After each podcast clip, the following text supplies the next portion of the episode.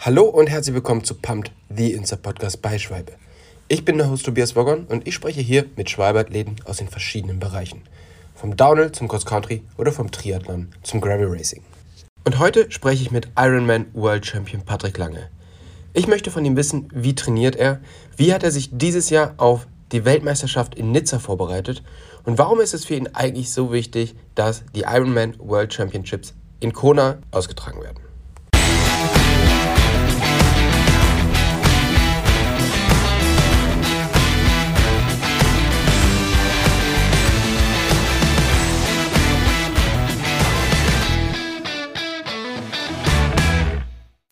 Hey Patrick, vielen, vielen Dank, dass du dir heute die Zeit nimmst, mit uns den Podcast aufzunehmen. Wo erreiche ich dich gerade? Äh, ich bin zu Hause in Salzburg. Ähm, gerade wieder aus dem äh, Urlaub zurückgekommen, frisch erholt und jetzt hier in das äh, tolle Herbstwetter eingestiegen direkt. ja, also das Wetter ist ja wirklich, lässt gerade zu wünschen übrig. Äh, ist bei dir dann quasi die, der, der Pain Cave schon wieder eröffnet und äh, du sitzt schon wieder ganz viel auf der Rolle aktuell, oder? Ah, nee, zum, äh, zum Glück doch nicht. Ich bin äh, noch in der Saisonpause, habe ähm, letzte Woche ja noch beim Iron in Portugal äh, mitgemacht mhm. und ähm, damit sozusagen meine Saison beendet und von daher genieße ich gerade noch die trainingsfreie Zeit und ähm, da bleibt die Rolle gerade noch ein bisschen stehen. Okay. Äh, du hast ja gesagt, du wohnst jetzt in der Nähe von Salzburg. Da kommst du selber eigentlich nicht her. Ne? Wo bist du denn aufgewachsen? Ich komme eigentlich aus Bad Wildung, ähm, also aus dem schönen Nordhessen. Mhm. Und äh, also in der Nähe von, von Kassel, in der Nähe vom Edersee. Und äh, genau, da, da, das ist meine Heimat. Äh, jetzt bin ich seit ähm, 2019 mit meiner Frau in Salzburg. Äh, die ist selber Österreicherin und ähm, genau, da lag es dann äh, nahe, sozusagen sie wieder in die alte Heimat und ich wollte schon immer mal in die Nähe äh, der Berge ziehen und ähm, habe hier im Prinzip auch meine perfekte Trainingsumgebung für mich gefunden, kann hier ähm, im Leistungszentrum mittrainieren, habe äh, auch einige äh, Radprofis, mit denen ich mich äh, im Training gut betteln kann. Beziehungsweise ich bettel und die Jungs machen irgendwie entspannte Grundlagenausfahrt.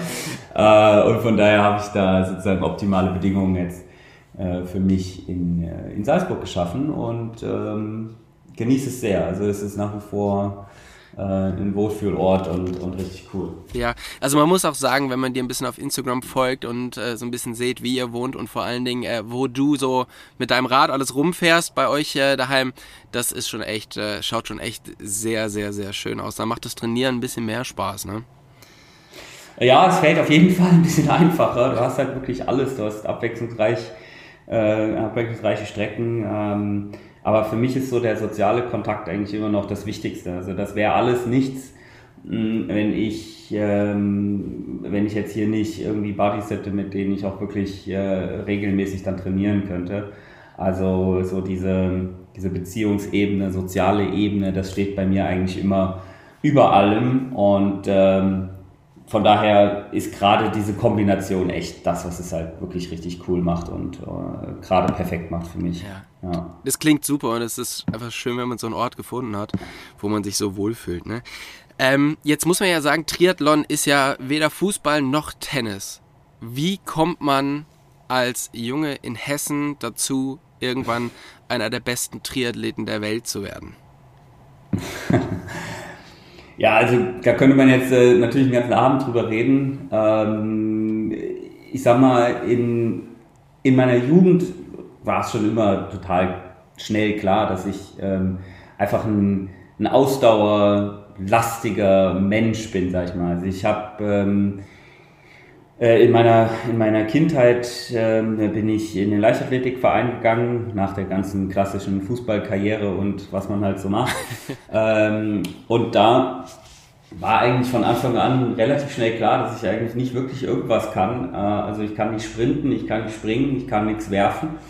Und als letztes hat man mich dann so auf die Bahn gestellt und äh, einfach gesagt, ja, lauf mal einen Kilometer. Ähm, Und da habe ich im Prinzip auf Anhieb dann die 1000 Meter äh, Zeit äh, im Verein in der Altersklasse einen, einen dicken Rekord aufgestellt. Und von daher war dann klar, okay, der Patrick äh, ja, ist irgendwie für die, für die Ausdauer gemacht offensichtlich. Ja, und dann kam so eins zum anderen. Mein Vater ist parallel auch äh, hobbymäßig Marathon gelaufen und so hat sich das im Prinzip ergeben. Also meine Familie ist schon immer auch relativ sportbegeistert gewesen und ähm, dieser Einflussfaktor war dann dementsprechend ähm, äh, groß.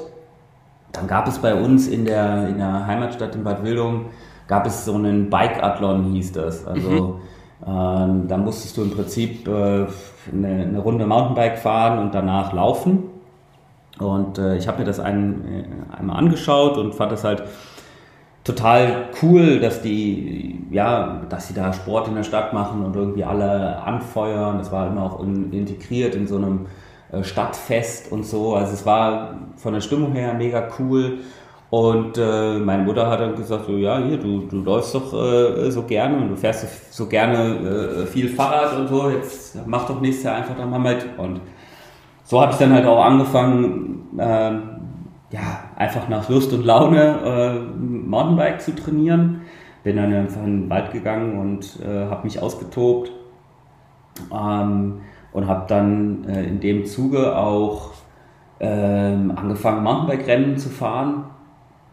Da war ich so ja, 13, 14 Jahre alt. Mhm. Ähm, und ähm, habe dann im Prinzip in, schon in, in diesem Jahr, also bevor ich dann bei den Bikathlon tatsächlich auch an den Start gegangen bin, schon einige Mountainbike-Rennen gefahren. Alles so in, im äh, Nordrhein-Westfalen, Nordhessen, ähm, manchmal auch in, in, in, Südniedersachsen, so in diesem Raum. Und äh, habe da extrem viel ähm, Gefallen dran gefunden. War auch relativ schnell ganz, ganz gut von dabei ähm, und äh, das hat mir einfach das hat mir sehr viel Bock gemacht. Hast du das Gefallen und, an dem ja. Sport gefunden oder an dem Gewinnen und ähm, dass einem zugejubelt wird?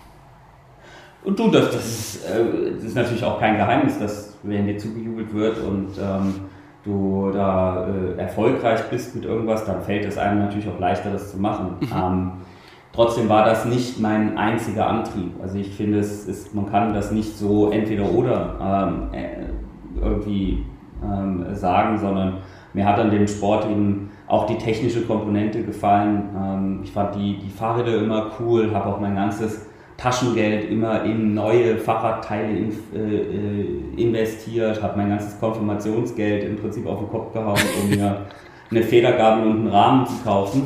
Ähm, und äh, das fand ich, das fand ich einfach immer schon, ich fand das, den, den Mix einfach, einfach cool. Ich fand auch die Community irgendwie cool. Ich fand es cool, da mit Leuten zusammen Fahrrad zu fahren, ähm, ähm, zu trainieren. Hatte auch damals äh, bei uns in der in Bad Wildung gab es eine Klinik, die hieß Parkhöhe und die haben ähm, damals schon State of the Art ähm, so Leistungsdiagnostiken gemacht, Trainingswochen, Wochenenden organisiert und habe da über diese, über diese Schiene auch extrem viele Leute kennengelernt, die, mit denen man dann auch schön Fahrrad fahren konnte, schön laufen konnte und so. Das war einfach, dieser Gemeinschaftsgedanke stand bei mir da auch total im Fokus und ähm, war einfach von da an fester Bestandteil in meinem Leben. Und mhm. ähm, dass ich dann natürlich auch erfolgreich war, klar, das, das ähm, hat dann äh, im Prinzip dazu beigetragen, dass die Motivation dann auch so hoch ist, dass man bei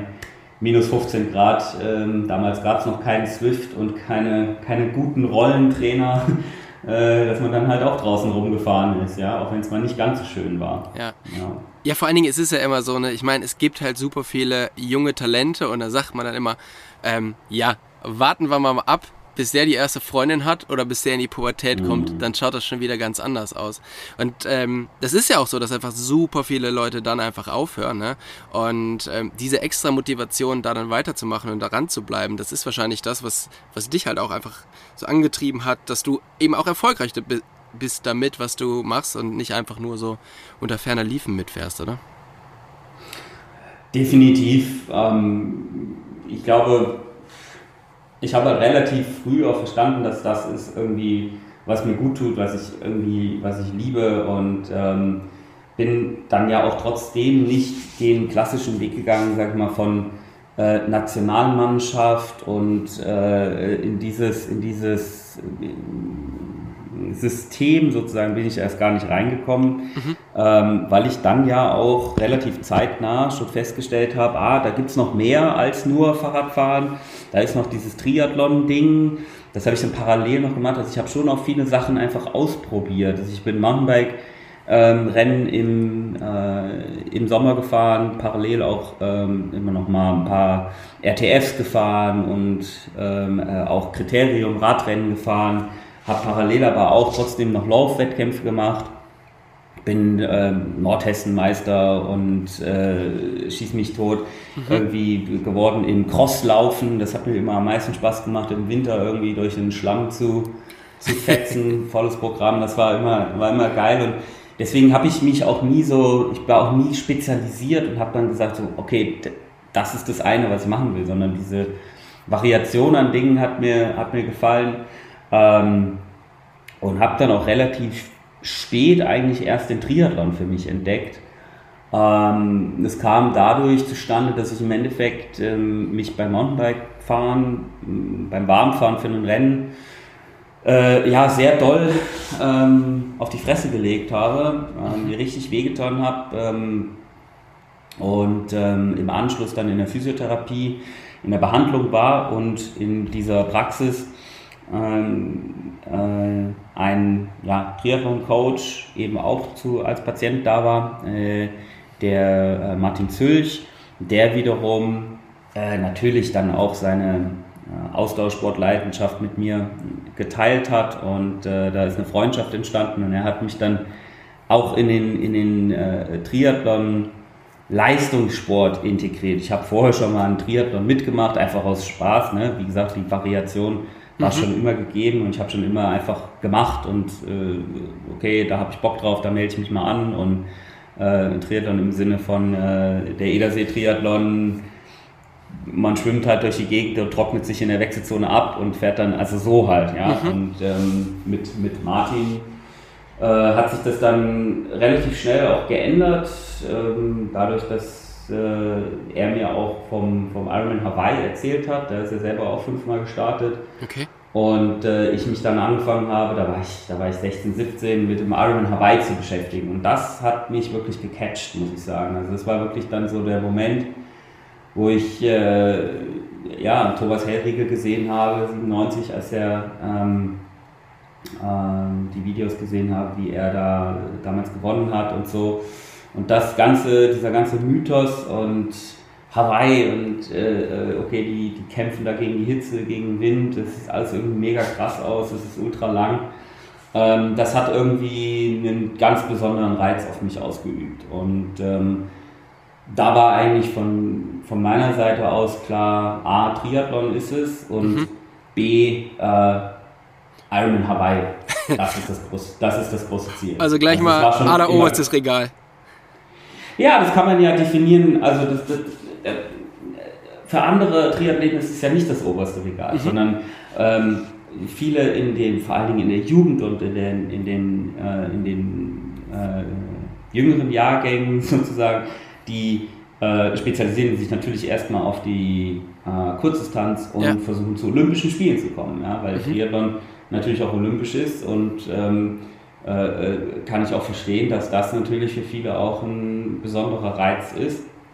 Für mich war das dadurch, dass ich relativ spät auch erst mit dem Schwimmen angefangen habe, ähm, sehr schwierig umsetzbar, weil gerade so in den im Junioren, Jugendalter äh, du musst einfach früh anfangen zu schwimmen, du brauchst früh eine, eine Gruppe, die dich fordert. Das hatte ich halt alles in Bad Wildungen nicht. Mhm. Ähm, und äh, von daher hat es bei mir im, im, Schwimmen meistens so ein Tick noch gefehlt. Und äh, da haben einfach die Kilometer gefehlt, die Erfahrung gefehlt, um da ähm, die Rad- und Laufstärke dann im Prinzip auszuspielen, weil da war ich mit Sicherheit einer der Besten in meinem Jahrgang und äh, hätte mit Sicherheit auch für, für relativ weit vorne in der Weltspitze gereicht. Aber Triathlon besteht eben aus drei Sportarten. Schwimmen konnte ich nicht so gut damals. Ja. Und von daher blieb es da erstmal auf äh, regionaler Ebene. Ähm, blieb auch dabei, dass ich äh, halt der Stärkste in Hessen war und halt zu den Stärksten in Deutschland gehört habe, aber ähm, in 86er Jahren, der war damals relativ stark mit Junioren-Weltmeister, 23 Weltmeistern und so, äh, habe ich eben keinen Platz in der Nationalmannschaft bekommen, was dann auch dazu geführt hat, dass ich eben eine ganz äh, stinknormale äh, ja, Schulkarriere, also keine Sportschule, mhm. ähm, ganz stinknormale Bundeswehrkarriere damals noch, also ich bin ganz in einen ganz normalen Grundwehrdienst gegangen, äh, ohne, ohne Sportsoldat, ohne, ohne sportliche Unterstützung sozusagen. Ähm, und danach eben auch äh, ja, meine Ausbildung begonnen habe als Physiotherapeut, äh, Vollzeit damals. Ähm, und der Sport musste eben so parallel laufen. Das war für mich immer schon das Wichtigste und es stand natürlich äh, trotzdem im Fokus, aber ich sag mal, bis, bis ich dann wirklich auf die Langdistanz gewechselt bin, ja, war das schon eher eine zähe Nummer, sag ich mal. Also ja. da war Sport und das, diese Balance zu finden, war sehr schwer. Äh, und trotzdem hatte ich aber immer diesen, diesen Wunsch, den damals, ähm, den ich damals durch Martin Zürich eben impliziert bekommen hatte, beim Ironman Hawaii teilzunehmen und dieses dieses Grundbauchgefühl, dass ich, dass das mein Ding ist, diese Langstrecke Hawaii, mhm. das, ich habe als, wie gesagt, als Jugendlicher das schon gespürt, dass das das ist, was, was, was, was ich will und was ich kann auch. Und ähm, äh, genau, da musste ich eben im Prinzip nochmal zehn Jahre Ausdauer mitbringen und da eben ein bisschen, äh, ja. Ähm, das ist super spannend, ja. also dass du quasi dann neben der Arbeit, ich meine, drei Sportarten, in drei Sportarten sich zu entwickeln und dafür zu trainieren, während einer Ausbildung ist halt schon auch, ähm, ist schon auch ein Ding, so, ne? Also das äh, war bestimmt nicht so die leichteste Zeit für dich und mit dem Zeitmanagement, oder?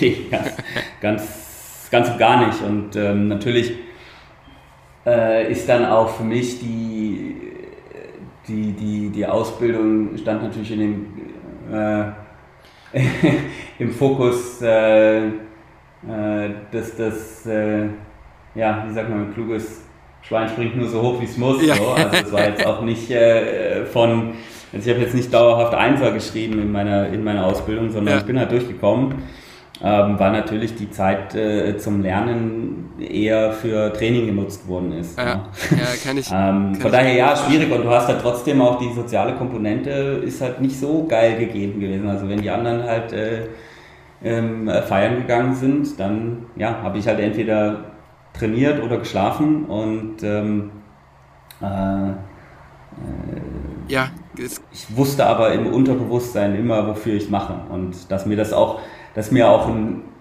eine Trainingseinheit, eine gute Trainingseinheit deutlich mehr gibt, als äh, ja, in die Bar zu gehen und ähm, fünf Bier zu kippen. Das ist mir schon relativ schnell klar gewesen. Ich glaube, damit hast du eine weise Entscheidung getroffen. Was ich total. Es scheint so. was ich total spannend fand, ist, ähm, bei dir wurde als Kind ADHS ähm, diagnostiziert. Und Du giltst aber jetzt ja trotzdem als so einer der ruhigsten Athleten im Feld. Und da frage ich mich, ja. also das ist spannend, weil bei mir ist im Grunde das Gleiche. Ich äh, habe auch, meine Eltern haben mich dann auch irgendwann gesagt, ey, wir müssen irgendwas mit dem machen, setze mal auf ein Fahrrad und los. Ähm, mhm. wie, wie, war das bei dir? Also konntest du dann quasi deine ganze Energie und das alles, was diese, ja, ich sag mal, ja, es ist ja im Grunde eine Krankheit, ähm, mitbringt, so kanalisieren, dass es halt in deinen Sport und äh, nicht in dein ja, persönliches Leben oder äh, sonstiges Leben eingeflossen ist? Und wie ist es heute? Merkst du das noch alles?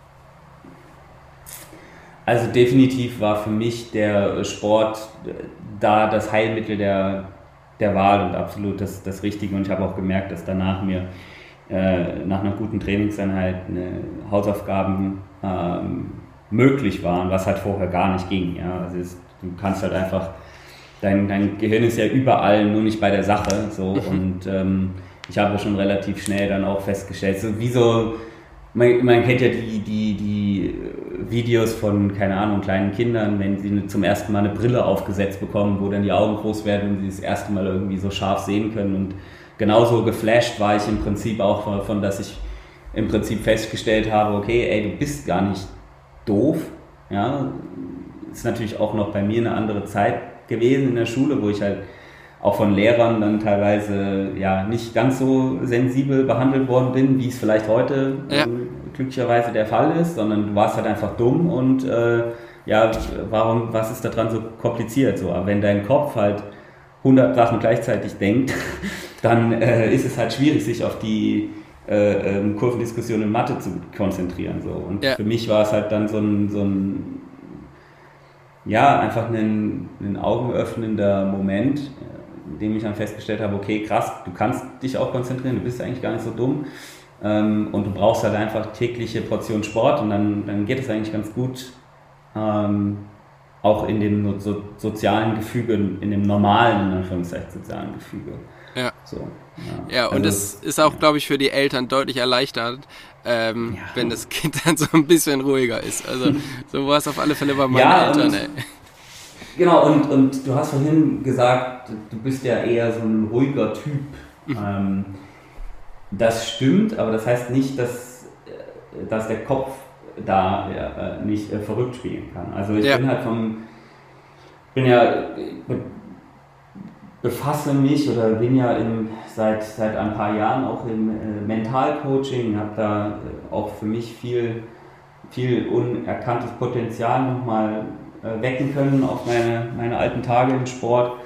Und ähm, muss da wirklich sagen, dass die, dieser Coach, Stefan Westbrook, mit dem ich da arbeite, der im Prinzip unterteilt in vier Persönlichkeitstypen. Und ich bin halt einfach ein Persönlichkeitstyp, der beziehungsorientiert ist, der ähm, ja, äh, dem halt die, die soziale Interaktion wichtig ist, der eher ein Teamplayer ist, was ja eigentlich, wenn man so das klassische Triathletenbild ähm, sich vor Augen äh, führt, ähm, da würde man jetzt nicht denken, okay, der, der, der, einer der weltbesten Triathleten ist jetzt ein, ein Teamplayer, sondern ja. da denkt man ja immer, okay, der ist so ah, zähnefletschend gegeneinander und der beißt sich hier durch, sondern ähm, und also als ich das verstanden habe, dass halt das Umfeld für mich extrem wichtig ist, dass ich eben nicht jemand bin, der so äh, ein Typ ist, der, der ich brauche keine Reibung, um Leistung zu bringen. Also es gibt da andere Typen, die sich, die so ein bisschen eine äh, die Konkurrenzsituation brauchen und die die einfach Reibung brauchen, um gute Leistung zu bringen. Also wenn jetzt zum Beispiel mein Konkurrent steht am Start und der weiß, ah, der Lange, der hat irgendeinen dummen Spruch gemacht und das macht ihn richtig heiß, ne? dann so funktioniert der am besten. Mhm. Versus ich eben mir dann Gedanken mache und denke so, ach, fuck, ey, der hat irgendeinen doofen Spruch gemacht und eigentlich will ich doch, dass wir hier so, eigentlich will ich, dass alle miteinander cool sind und dass man irgendwie harmonisch miteinander ist. So. Ja. Ähm, und äh, genau, also das ist das, das ist irgendwie was, was ich irgendwann mal verstanden habe, dass ich ähm, als, als Typ einfach so bin und das hat auch was mit dann so innerer Ruhe zu tun und ich bin einfach vom Typ her nicht derjenige, der um bei der Sprache des Mentalcoaches zu bleiben, so oben auf dem Affenfelsen sitzen muss, sondern mhm. ich bin eher derjenige, der so mit unten sitzt und die Harmonie und die Beziehung zu anderen sucht. ja. ähm, und daher halt meine, meine Kraft und meine Energie aus der Ruhe dann ziehe. Ja, ja, das, das, ist halt spannend, wie du sagst. Ne? Also man eigentlich erwartet man halt so die Ego-Typen und so Einzelkämpfer und ähm, ja, du scheinst ja einfach ein komplett anderer Typ zu sein. Und ich finde spannend, du bist ja einfach in einer, ich sag mal so, in dieser goldenen Generation der Triathleten unterwegs gewesen, äh, wo einfach sehr, sehr viele deutsche Weltmeister unterwegs waren und auch sehr, sehr viele Typen, die halt nach außen Ähm, also die dann vielleicht mhm. schon die sind, die oben auf dem Affenfelsen sitzen.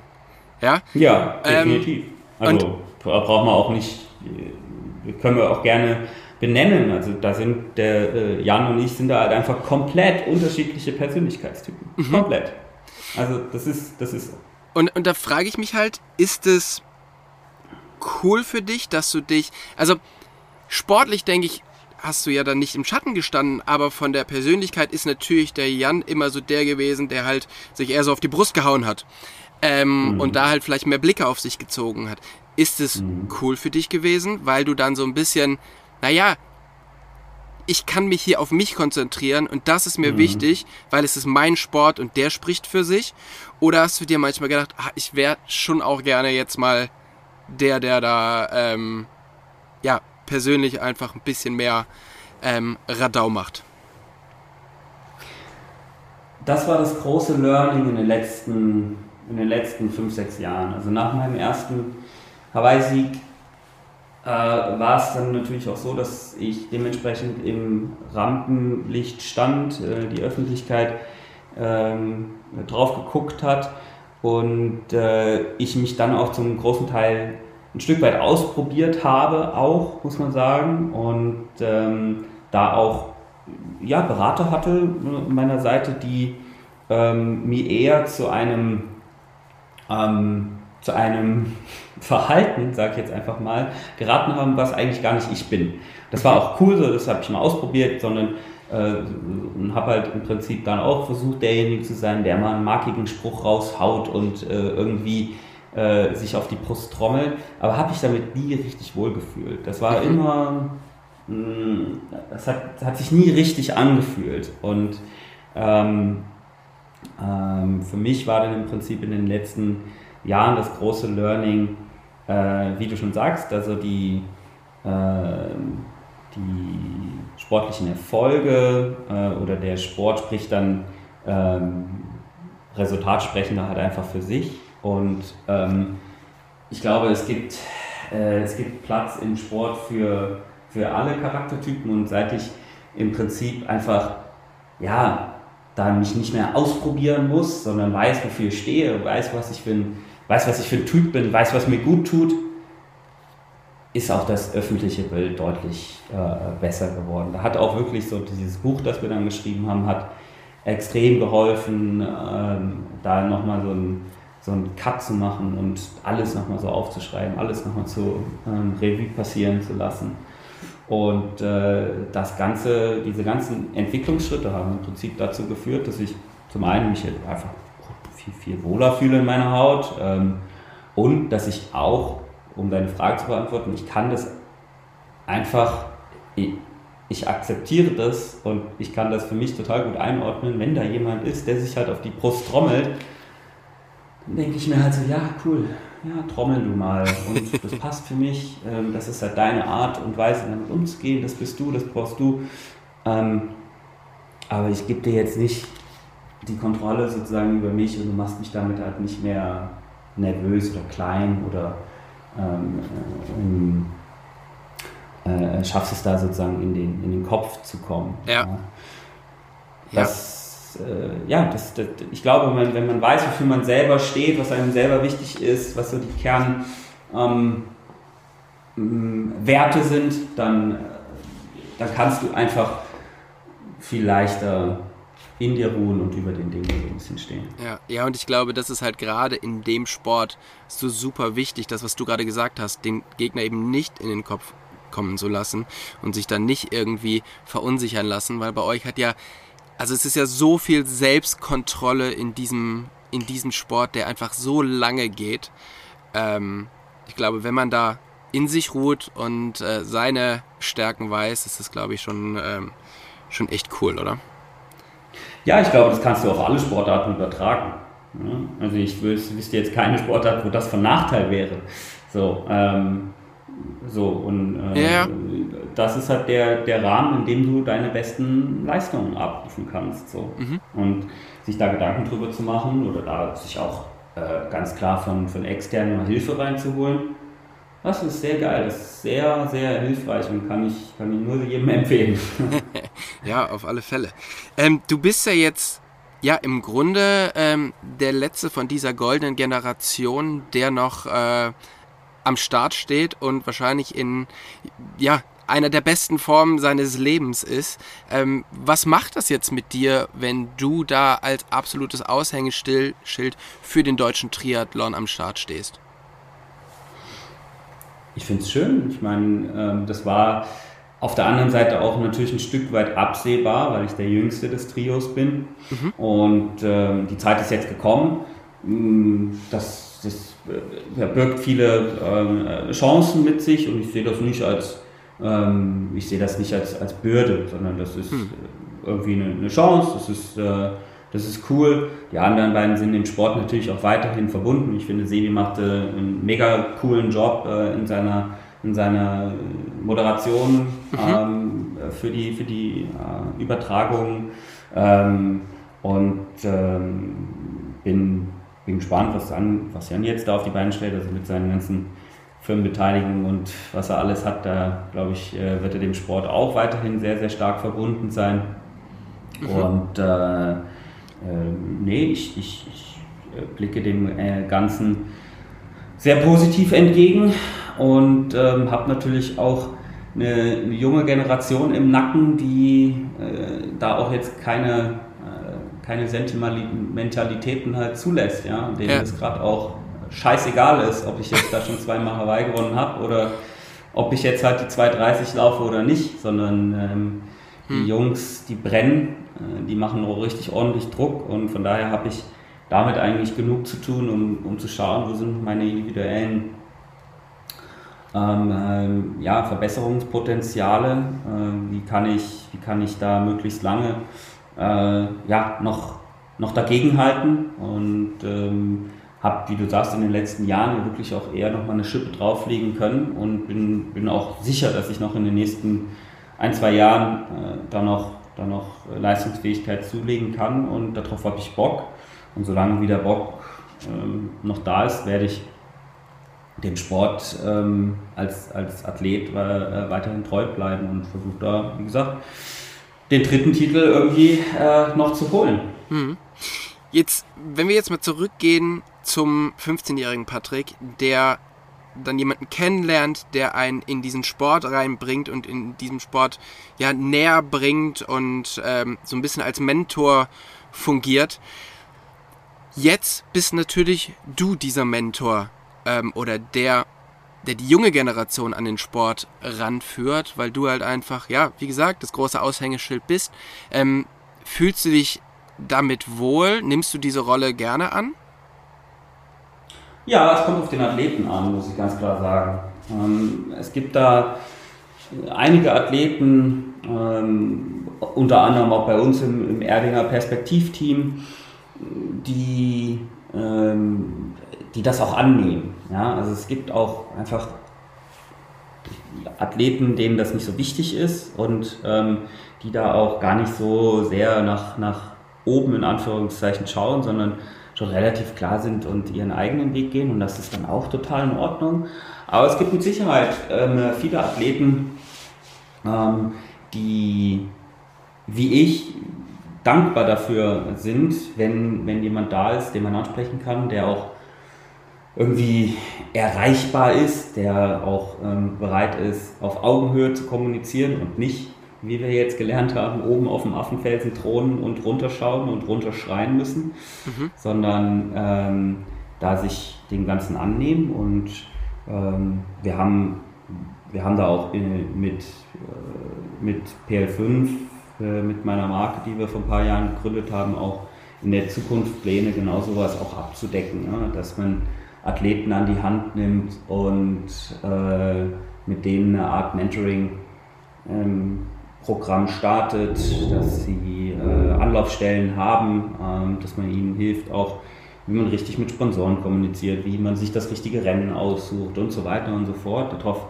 habe ich extrem große Lust und ähm, das ist sicherlich ein Projekt, was ich für mich für nach der Karriere ähm, bereithalte. Ja, ja, das ist cool, weil ähm, es sind natürlich die, die Höhen, die wir alle immer sehen und feiern, aber es geht natürlich auch immer darum, ähm, dass der Sport ja eigentlich für jeden der Athleten auch immer Tiefen bereithält und da wieder rauszukommen. Mhm. Ich meine, du hast auch nicht nur heiß gehabt, sondern warst ja auch ähm, eine Zeit, hast du ein bisschen gestruggelt äh, aus persönlichen Gründen und ich glaube, junge Athleten ähm, diese Infos mitzugeben oder diese Erfahrung mitzugeben, ist, glaube ich, ganz, ganz wichtig. Ne? Absolut, und das ist natürlich eine andere Ebene kommt noch dazu. Du hast halt ähm, als Sportler oder andersrum gesagt, die Gesellschaft sieht die Sportler eigentlich immer nur als Sportler. Ähm, die machen halt Sport, die machen halt Wettkämpfe. Aber was im Hintergrund alles dazugehört, um sportliche Topleistungen zu bringen, ist ja viel also viel vielschichtiger, als, als man das auf den ersten Blick sieht. Wenn das, und wenn das nur ganz nur banale Sachen sind, wie, wie, äh, wie läuft das mit der Krankenversicherung als Profisportler? Das ist in Deutschland ein Thema mega komplex. Mega komplex. Also da musst du dich erstmal reinarbeiten können auch. Wie kann ich Ausbildung und Sport kombinieren? Wie kann ich Studium und Sport kombinieren? Wie gehe ich ähm, ähm, Sponsoren an? Wie kann ich irgendwie sicherstellen, dass ich einigermaßen finanziell über die Runden komme? Also diese, diese, diese ganze Hintergrundarbeit, die, die, dieses ganze Learning von jemandem ähm, zu bekommen, der den ganzen Scheiß in Anführungszeichen schon durchgemacht hat, mhm. Äh, ist, glaube ich, unfassbar viel wert. Und es wäre auch sicherlich was gewesen, was ich mir damals extrem gewünscht, gewünscht hätte und was ich damals auch erst bekommen habe, als ich ähm, zu Fachs al-Sultan gewechselt bin, der selber den Ironman Hawaii 2005 gewonnen hat. Das war Ende, des, Ende 2015, also kurz bevor ich dann auch die finale Entscheidung getroffen habe, dann mich auf die Langstrecke zu fokussieren. Mhm. Ähm, und von ihm habe ich erst die ganzen Insights bekommen. Vorher habe ich parallel noch gearbeitet, weil für mich einfach, ja, es, es war nicht, nicht, nicht ersichtlich, wie ich sozusagen aus diesem Hamsterrädchen überhaupt ausbrechen kann, um dann auch diese ganzen bürokratischen Hürden zu meistern, die, die, die sich da noch in den Weg stellen, wenn du sagst, ich will jetzt Profisportler werden. Ja. Das ist auch alles nicht so einfach. Und da eine Guidance zu geben und den Sportler an die Hand zu nehmen, ähm, ich glaube, das wird mir in Zukunft Spaß machen und damit kann man, glaube ich, auch einen positiven Einfluss dann weiterhin auf die Sportlandschaft in Deutschland, Österreich, Schweiz äh, ja, haben. Ja, ja finde ich mega stark und das ist sicher nicht sehr, sicherlich nicht selbstverständlich, dass man das macht.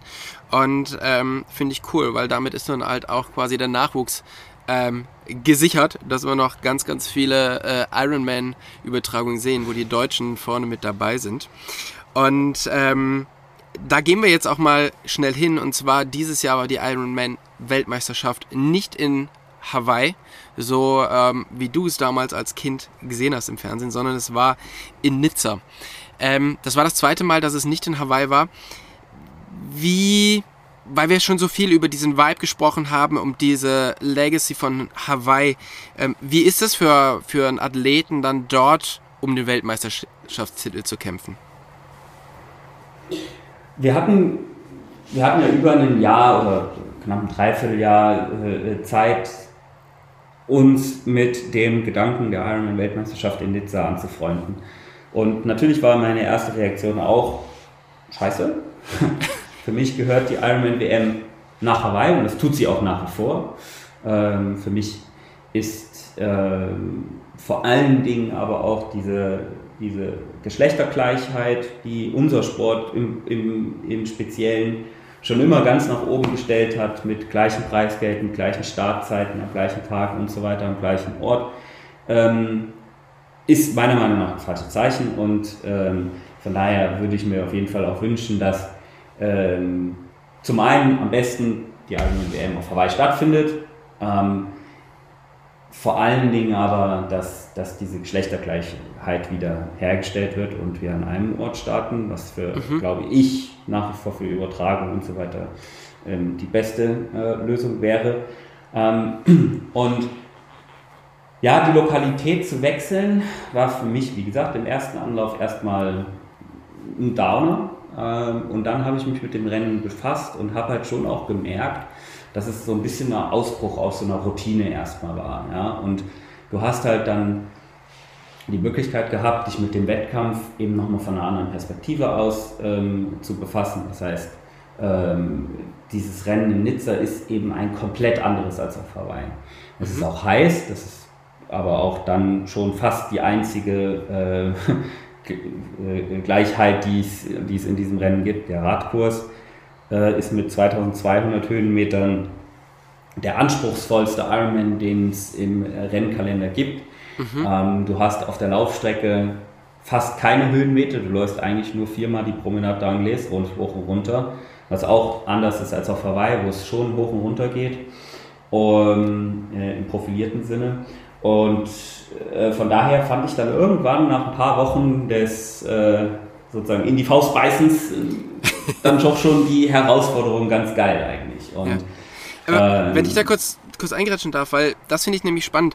Ähm, du hast jetzt schon gesagt, also der, der Kurs ist einfach komplett anders. Und ich meine, wenn man jetzt nach Hawaii geht, da weiß man, es geht vor allen Dingen auf der Radstrecke relativ lange geradeaus. Und es ist super mhm. warm. Das heißt, du brauchst halt einen Athleten, der ähm, sehr gut drücken kann und der die Hitze gut aushält.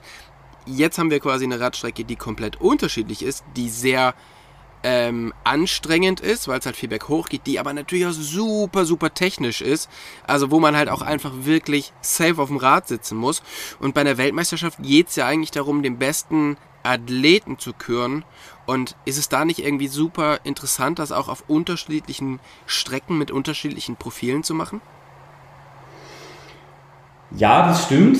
Ähm, bin ich prinzipiell auch jetzt, vor allen Dingen nachdem ich die Weltmeisterschaft in Nizza erlebt habe, ähm, doch auch der Meinung, dass das äh, auf jeden Fall eine Überlegung wert ist. Ähm, man könnte es auf, meiner Meinung nach ja auch rotieren ähm, und alle zwei Jahre äh, sich eine andere Location aussuchen, die dann dementsprechend überall auf der Welt ist und verschiedene mhm. ähm, Anspruch an äh, Profile eben äh, abverlangt. Aber nichtsdestotrotz ist für mich ist der Ironman gleich Hawaii.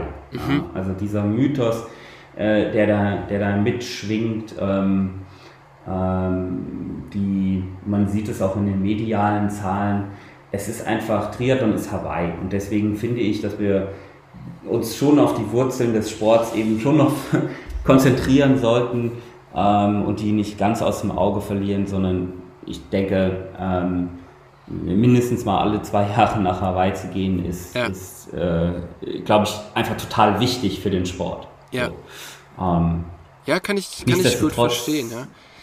Ähm, nichtsdestotrotz ist die Herausforderung mit sein natürlich toll gewesen. Wir haben auch im Bereich vom Equipment äh, viel, viel rumgetüftelt und sind dann nochmal wirklich auch mit einem ganz anderen Auge äh, rangegangen. Ähm, natürlich dann vor allen Dingen Gewichtsoptimierung, aber auch Streckenkenntnis. Also wir sind, ähm, wir sind zweimal da gewesen, ähm, einmal im Januar und einmal kurz nach Rot, um halt wirklich diese Strecken einfach hoch und runter zu fahren und vor allen Dingen auch runter zu fahren. Mhm. Ähm, und da muss ich wirklich sagen, war es, äh, ja, das war schon ein, ein Game Changer Vorteil für mich, dass ja. ich da einfach jede Kurve kannte und auch das Equipment schon auf Herz und Nieren eben auch testen konnte. Äh, und ja, da sicherlich auch einen, einen großen ähm, Grundstein gelegt habe für dann die, ja, die, die, die sehr gute Platzierung mit dem, mit dem zweiten Platz. Ja, ja, auf alle Fälle. Ähm, ich finde es eben spannend. Ich meine, nicht nur, dass die Strecke bergunter extrem schwierig war, ähm, die Organisatoren haben sich noch gedacht, hey, lass uns da noch äh, Pylonen hinstellen, wo man dann irgendwie noch zickzack drum fahren muss. Da, da, also da muss man ja schon, ähm, ne, ich war noch nie in der Situation, dass ich vorher schon geschwommen bin und dann so viele Kilometer äh, danach noch Rad gefahren bin, aber ich kann mir vorstellen, man kommt da vielleicht auch nicht im, mit 100% äh, geistiger Fähigkeit an. Und dann da äh, in dem Speed durchzirkeln, ähm, wie macht man das? Also du hast gesagt, ihr seid das Ding schon vorher mal abgefahren oder zweimal abgefahren. Ähm, aber schaut ihr euch auch GoPro-Material an, um quasi kurz vorm Rennen oder den Abend vorm Rennen sich nochmal alles einzuprägen und wirklich die Linienwahl da zu, äh, zu checken? Oder ähm, wie, welche technischen Hilfsmittel nehmt ihr da, um wirklich da bestens vorbereitet auf eine neue Strecke zu kommen?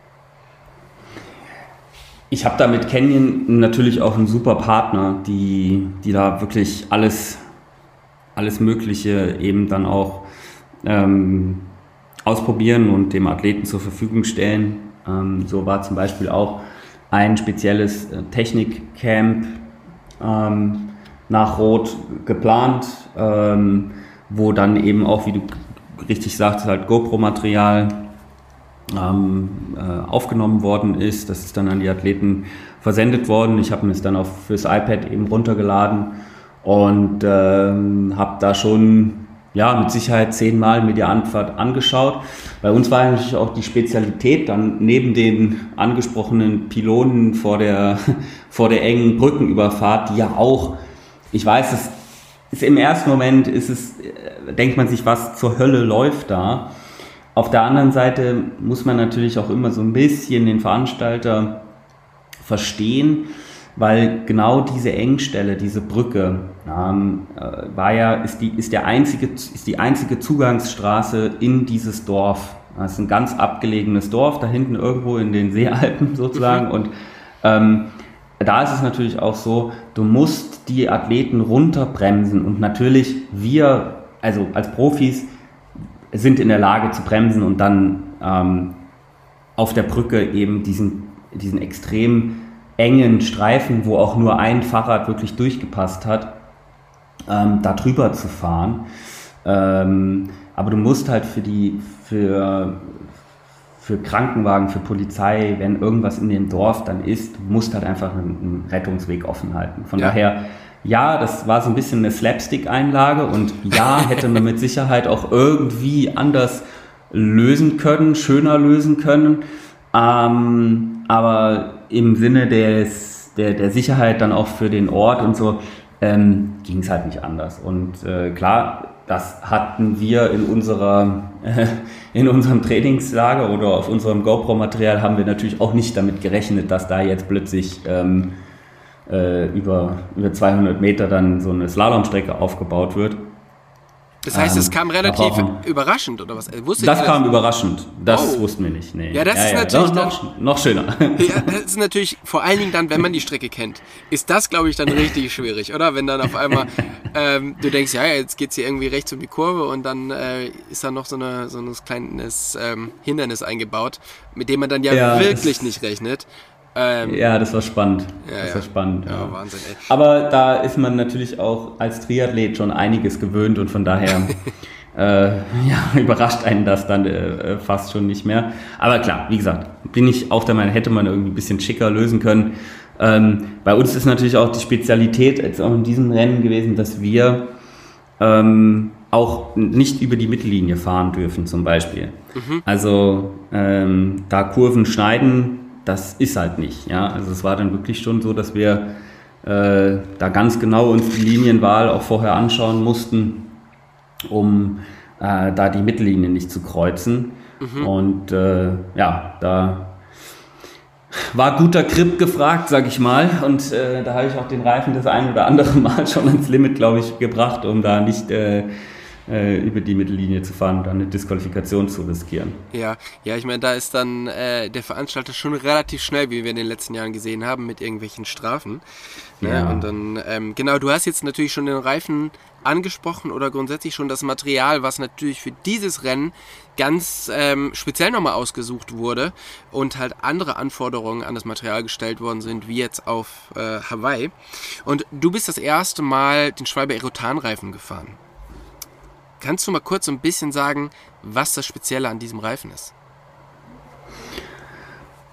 Sehr gerne. Also prinzipiell ist es ja so, dass ähm, äh, ich da echt dankbar bin, dass ich coole Partner habe, unter anderem eben auch Schwalbe, die äh, uns Athleten oder mich als Athleten dann auch ganz aktiv mit in so eine Produktentwicklung mit einbeziehen. Und es war eben auch gerade für so einen Wettkampf wie in Nizza ähm, was eben auch medial eine große Bedeutung hat, was als Athlet, als, als Weltmeisterschaft natürlich auch ja eine sehr große Bedeutung oder die größte Bedeutung in der Saison ähm, hat, dann sehr cool, sich im Prinzip auch im Bereich Reifen ähm, nochmal gewiss zu sein, dass da eben alles probiert worden ist. Und mhm. äh, als ich zum Beispiel den Reifen das erste Mal in die Hand bekommen habe, da habe ich halt echt gedacht, so ja, okay, Alter, das ist schon mega krass. Also der Reifen, was halt sofort auffällt, ist, dass er halt extrem leicht ist. Also ähm, vom reinen in der Hand halten würde ich sagen, so fast die Hälfte von dem Gewicht, äh, die, die jetzt ein normaler ähm, äh, Tubeless-Reifen äh, halt hat. Und das war, das war schon sehr, sehr bemerkenswert. Und dann nach der Montage äh, fällt natürlich im Prinzip auch diese Oberflächenstruktur auf. Das, äh, fühlt sich, also man sieht eigentlich, dass der Reifen schon extrem ja, griffig ist, so, so, so mehr, ja, ja, einfach, einfach griffiger sich schon, schon anfühlt. Und ähm, das merkt man dann natürlich bei, auf den ersten Metern auch äh, direkt. Ähm, du kannst halt den, den Reifen mit niedrigem Luftdruck fahren. Also wir fahren, oh, jetzt muss ich überlegen, so ungefähr 4,3, äh, mhm. 5,3 Bar äh, Druck. Was natürlich ähm, für einen Reifen mit Schlauch dann wieder, also mit dem Aerotan-Schlauch äh, in der Kombination dann doch ja, relativ gering ist. Mhm. Und dadurch halt auch ähm, in den Kurven du halt direkt spürst, okay, das, äh, das, das hält. Das, das hält. Das ja. hält auf jeden Fall. Nee, und das war wirklich auf die Abfahrt, vor allen Dingen in Nizza, ähm, habe ich mir schon des Öfteren gedacht, so, okay, mit einem in Anführungszeichen normalen Reifen, da wäre ich jetzt hier schon, da hätte mich auch das Selbstvertrauen verlassen, das muss ich ganz ehrlich sagen. Also, ähm, aber um so viel, da das, das, um so viel das Kameramotorrad neben uns und die, also ich habe das Kameramotorrad dann irgendwann abgehangen. Also die sind die ganze Zeit also das war wirklich sehr geil, weil sie sind eigentlich permanent auf dem Ständer gefahren. Also wirklich neben mir so her und es hat die ganze Zeit so gekratzt auf dem Asphalt, weil die so viel Schräglage mit ihrem Kameramotorrad fahren mussten, dass der, dass der, dass der, dass der Ständer auf der Straße gekratzt hat. Das war dann schon, äh, ja, das hat dann auch ein bisschen Selbstbewusstsein gegeben, dann die nächste Kurve nochmal ein bisschen schneller zu fahren. Das war schon, war schon ganz geil. Ja, ja cool. Ähm, wenn du jetzt halt über Selbstvertrauen redest oder über auch übers Vertrauen ins Material. Dann ist natürlich so das Ding, du bekommst ihn in die Hand und denkst so, wow, ist leicht? Und auf der anderen Seite denkst du, wow, ist leicht? So. Mhm. Also, wie schafft man das, dann ein neues Produkt, was es so noch nie gab, was so noch nie einer gefahren ist, bei so einem wichtigen Rennen oder sich so selber daran zu führen, auch mental, dass man bei so einem wichtigen Rennen auf dieses Produkt vertrauen kann und dass es auch die Frage des Produktes nicht in den Kopf kommt beim Rennen. Hm. Also das ist zum einen mal das Vertrauen in den Sponsor. Ich weiß, dass Schwalbe mir keine Scheiße schickt, ähm, die sie selber vorher nicht getestet haben. Also das auf jeden Fall schon mal so, dass ich denke, okay, die schicken mir einfach prinzipiell nur gutes Material. Und dann ist es halt einfach so, dass ich das Selbstvertrauen eben über meine eigenen Trainingseinheiten hole. Das heißt, ähm, ich habe die Reifen ein paar Wochen vorher schon drauf gehabt und bin halt einfach mit den Reifen richtig hart ins Gericht gegangen. Also das heißt, äh, am Rennrad und am Zeitfahrrad hatte ich sie drauf und bin da auch teilweise über Schotterwege gefahren, bin bei Regen, bei äh, äh Wind, Kälte, Hitze, Nässe, alles, äh, was sich geboten hat, äh, habe ich diese Reifen auf Herz und Nieren getestet. Und ich hatte nie ein Problem. Also ich hatte nie einen Platten mit den Reifen und ähm, das ist der Test, äh, der sozusagen für mich zählt. Wenn die Dinger, das, das Training, das ich absolviere, ich fahre so äh, ca. 17.500 Kilometer äh, im Jahr Fahrrad ähm, und wenn da im Prinzip die Reifen ein, zwei Monate meines Trainings aushalten, dann weiß ich, dass ich auf den Reifen äh, mich im Rennen auch verlassen kann, der dann natürlich neu ist. Aber äh, das, das, gibt, das gibt das Selbstvertrauen, was es dann braucht damit ich mir dann denke, ja, okay, geil, dann vielleicht ist die nächste Variante da noch ein Tick leichter. ja, okay, cool. Du bist dann halt einfach, ähm, ja, du hast eine super gute Bikezeit und bist dann als Siebter auf die Laufstrecke gegangen und hast dann einfach nochmal so den, den Turbo gezündet. Und ich frage mich natürlich, wie ist es denn? Also es ist ja klar, dass das Laufen ist einfach deine große Stärke und das kommt halt am Ende. Würdest du sagen, das ist ein mhm. Vorteil, weil du dann halt wirklich all in gehen kannst und äh, nicht mehr so viel Kraft übrig lassen musst für andere Sportarten? Oder ist es auch ein bisschen mental schwierig, weil man dann halt ja sich immer so ein bisschen zurückhalten muss in den Sportarten davor?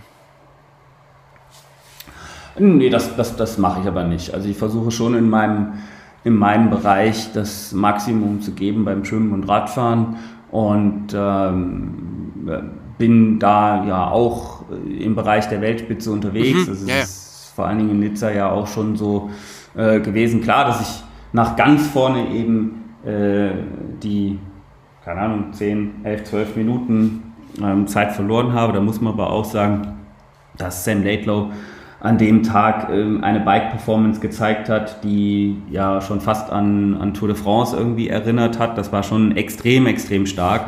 Mhm. Und dann, klar, ähm, man, man hatte während des Ironmans schon so eine emotionale Achterbahnfahrt. Und wenn du in dieser emotionalen Achterbahnfahrt, wenn die wenn das, äh, wenn die mal ganz unten ist und du dir denkst, so eine Scheiße, mir geht's hier gerade echt kacke, ähm, ist natürlich ein guter Mechanismus zu wissen, okay, aber deine Disziplin, deine in Anführungszeichen Disziplin kommt noch. Ähm, jetzt sammel dich, atme mal kurz tief durch und dann ähm, wird am Ende alles gut. äh, das gibt dann schon nochmal immer, äh, gibt mir schon äh, doch immer noch Selbstvertrauen und ähm, da kann ich mich halt einfach auf meine Leistungsfähigkeit im Laufen gut verlassen. Und das gibt, das gibt Ruhe, das gibt äh, Gelassenheit dann äh, für, die, für die schweren Momente im Rennen. Ja, und das ist halt einfach krass. Also, ähm, wenn man sieht, wie du Leute überholst, dann schaut es halt aus. Ich meine, das andere sind ja auch einfach Weltspitzenathleten. Und wenn du die im Laufen überholst, schaut es aus, als ob die einfach stehen.